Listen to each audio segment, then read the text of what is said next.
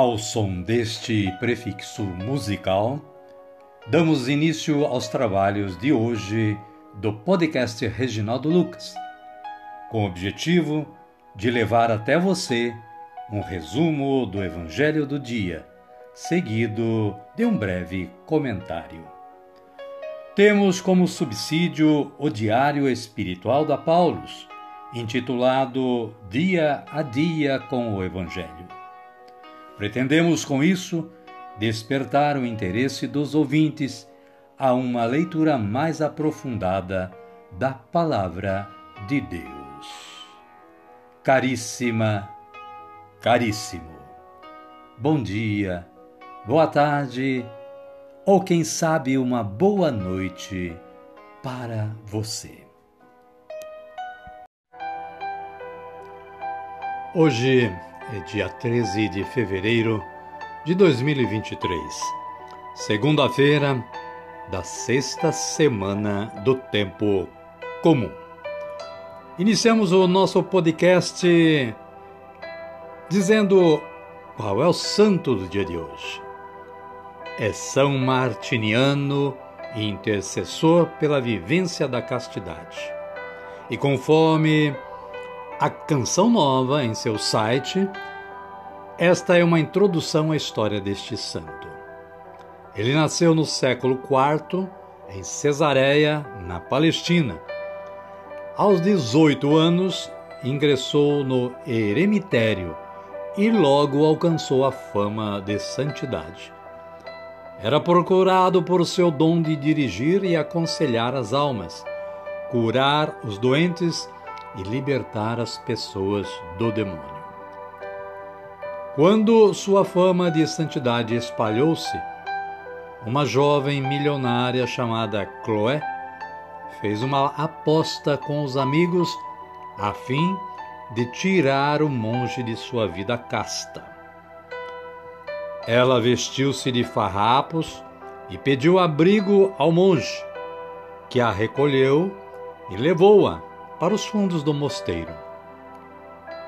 Ali, ela começou a incitá-lo, porém não teve sucesso. Na manhã seguinte, apareceu a ele novamente, dessa vez com roupas muito sensuais, provocando-o sexualmente. Não se sabe se Martiniano cedeu à tentação ou resistiu a ela. Na literatura há controvérsias nessa informação. O que se sabe é que a jovem que até então foi mal intencionada, após esse fato converteu-se ao cristianismo.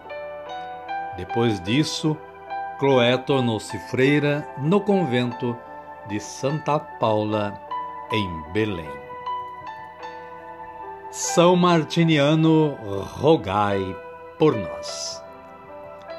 Caríssima, caríssimo, a liturgia da palavra de hoje nos traz as seguintes leituras: Gênesis, capítulo 4, versículos 1 a 15 e versículo 25.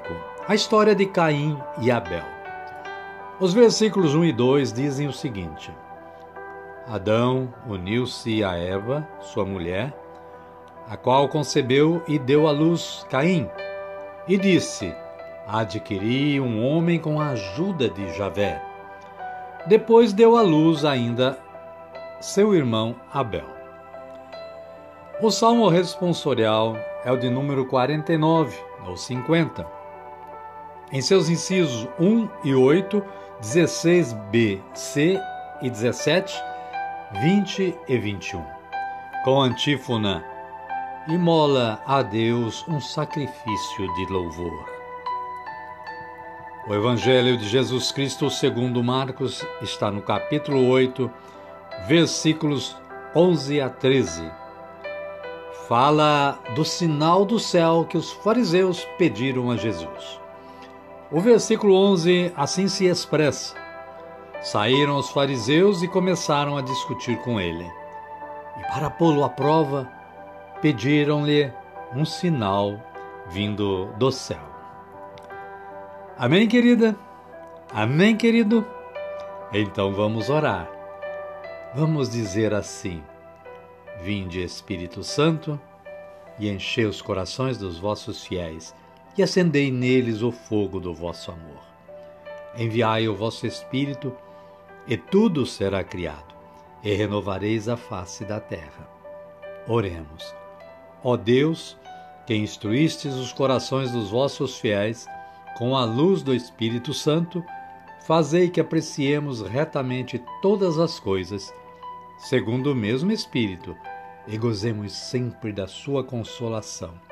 Por Cristo, Senhor nosso. Amém.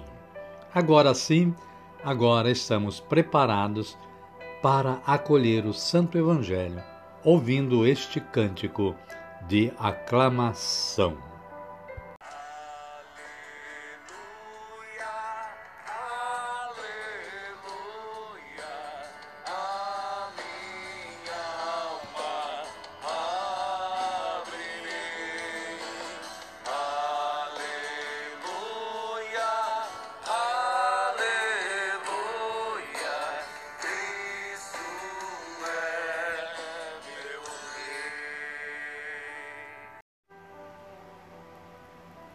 O Senhor esteja conosco, Ele está no meio de nós. Evangelho de Jesus Cristo, segundo Marcos. Glória a vós, Senhor. Capítulo 8, versículos 11 a 13. Naquele tempo, os fariseus saíram e começaram a discutir com Jesus. E para prová-lo, pediam-lhe um sinal vindo do céu. Suspirando profundamente em seu espírito, ele disse: Por que esta geração procura um sinal? Eu garanto a vocês, nenhum sinal será dado a esta geração. E deixando-os, Jesus embarcou de novo e foi para a outra margem. Palavra da salvação. Glória a vós, Senhor. Amada, amado de Deus, o breve comentário da Paulus nos diz que os fariseus, conhecidos por sua rigorosa observância da lei, em geral não aceitam os ensinamentos de Jesus nem seu modo de agir. Em vários episódios, eles se unem aos doutores da lei para pôr Jesus à prova e, se possível, fazê-lo cair na armadilha. Não obstante, todas as obras maravilhosas realizadas por Jesus no meio do povo, os fariseus lhe pedem um sinal do céu, algo mais extraordinário do que aquilo que estão vendo. Jesus simplesmente se recusa a dar espetáculo gratuito. Não busca o aplauso das pessoas mas a conversão delas.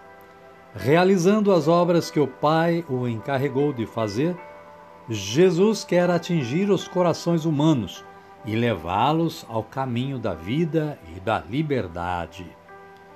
Não encontrando aqui terreno fértil para sua mensagem, retira-se de barco para outro lugar, em busca de pessoas com melhores disposições. Amém, querida? Amém, querido? A minha oração de hoje é assim: Senhor, vós sois o grande e mais importante sinal na minha vida. Vós sois o caminho, a verdade e a própria vida. Que jamais me afaste desse caminho. Amém.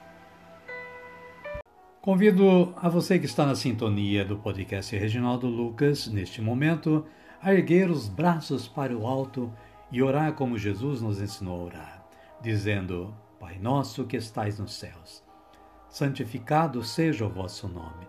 Venha a nós o vosso reino, seja feita a vossa vontade, assim na terra como no céu. O pão nosso de cada dia nos dai hoje. Perdoai-nos as nossas ofensas, assim como nós perdoamos a quem nos tem ofendido. E não nos deixeis cair em tentação, mas livrai-nos do mal. Amém. E desta forma, querida, querido, chegamos ao final do nosso trabalho de hoje. Somos gratos a Deus que nos dá sempre esta força de trabalho. Somos gratos a você que está sempre sintonizando o podcast e colaborando na evangelização. Desejo que você e sua família continuem tendo um bom dia, uma boa tarde ou quem sabe uma boa noite. E que a paz de nosso Senhor Jesus Cristo esteja com você com todos, hoje, amanhã e sempre. Amém? Amém. Fiquem todos com Deus e até amanhã, se Ele nos permitir.